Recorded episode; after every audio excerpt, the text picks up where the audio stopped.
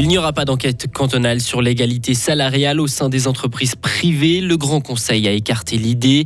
Pas de vote de consultation, mais de nouvelles mesures scientifiques. Le volet éolien fait toujours débat et les plaintes à cause de l'augmentation du coût de la vie arrivent en masse sur le bureau de Monsieur Prix. Hier avait lieu le premier sommet sur le pouvoir d'achat pour trouver des solutions. Et puis euh, du soleil et de la chaleur jusqu'à 28 degrés par chez nous.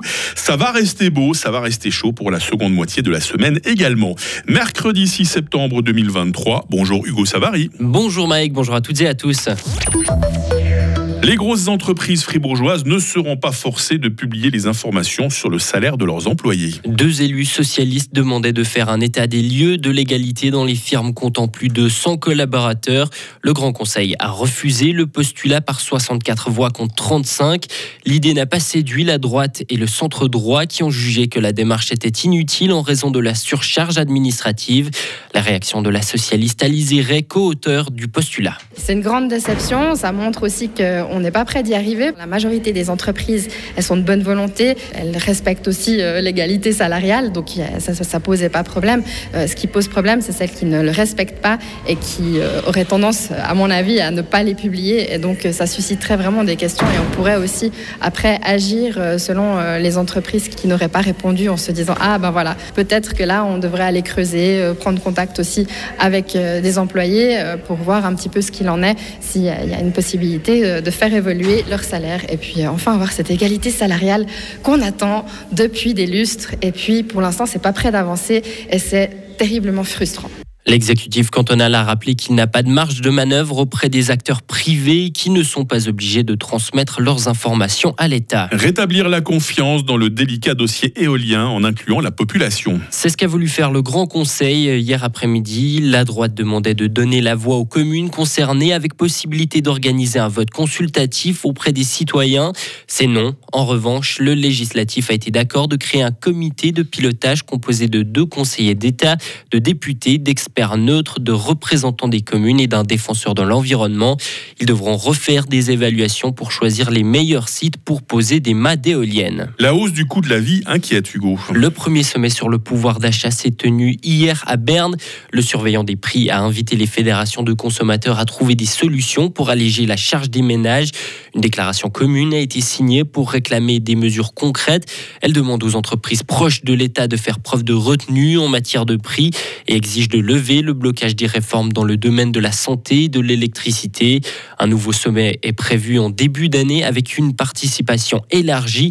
Stéphane Meyerhans, le surveillant des prix. C'est ce qui est ressorti euh, clairement des discussions aujourd'hui. C'est pas uniquement de se concentrer sur l'économie, mais il y a une grande part de responsabilité aussi de l'État et des cantons et des communes qui ont souvent des marges de manœuvre qui sont peut-être pas assez connues, peut-être aussi pas assez utilisées. Je pense par exemple, si vous prenez les prix de l'électricité, chaque ligne d'électricité, souvent on demande des droits de concession par exemple de la part des communes et des cantons.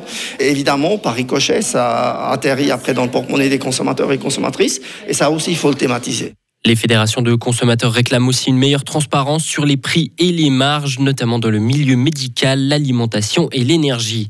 À l'étranger, les États-Unis ont un nouvel ambassadeur en Israël. Joe Biden a nommé l'ex-secrétaire au Trésor d'Obama, Jack Lew. Il entrera en fonction alors que les relations entre les États-Unis et Israël, pourtant partenaires de longue date, se sont détériorées depuis le retour au pouvoir de Benjamin Netanyahou en Israël.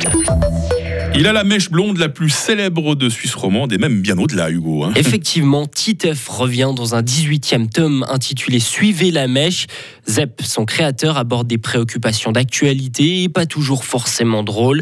L'écologie, le véganisme ou encore les dangers des réseaux sociaux pour les jeunes.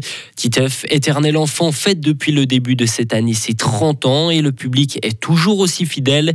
L'auteur suisse Zep sait qu'il peut compter sur lui. Quand la série a débuté, le public était un public exclusivement adulte. Les enfants sont arrivés au fil des albums, peut-être au troisième album, et puis euh, se sont un peu emparés de la série. C'est devenu un public qui se manifestait beaucoup, qui était très présent en dédicace. Dans ce public-là, du début du troisième album, qui avait 10 ans, aujourd'hui ils ont 35 ans ou 40 ans. Donc ils viennent avec leurs enfants, et les adultes du début ont 70 ou 80 ans.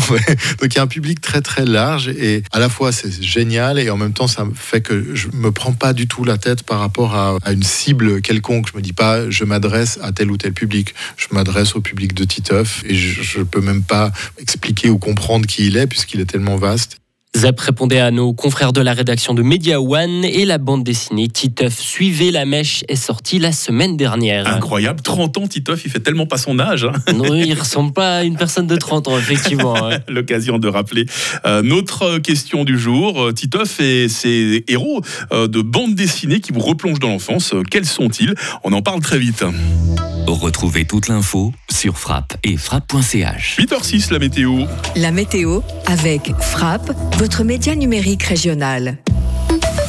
Elle va être bien ensoleillée cette journée de mercredi. Il y a juste quelques grisailles euh, ça et là ce matin sur le plateau. Après tout, nous sommes au mois de septembre. Hein. C'est normal de parler euh, grisailles le matin. Les minimales, euh, les températures minimales 13 degrés à Romont, 14 à Fribourg, 15 à Estavayer-le-Lac et 16 à Châtel-Saint-Denis. Et les maximales 26 degrés à Bulle et à Charmey, 27 à Fribourg, 28 à Morat.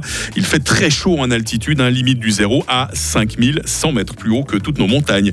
demain sera toujours bien ensoleillé. Il y aura de rares cumulus en montagne l'après-midi. Température minimale 16, maximale 30. Pas de changement pour la fin de la semaine. Toujours du soleil, toujours ces maximales de 30 degrés. Nous sommes mercredi, nous sommes le 6 septembre, 249e jour. Euh, les Eve et les Bertrand qui nous écoutent ce matin, j'ai le plaisir, j'ai l'honneur de vous souhaiter bonne fête. Le soleil même vous fait risette hein, de 6h57 à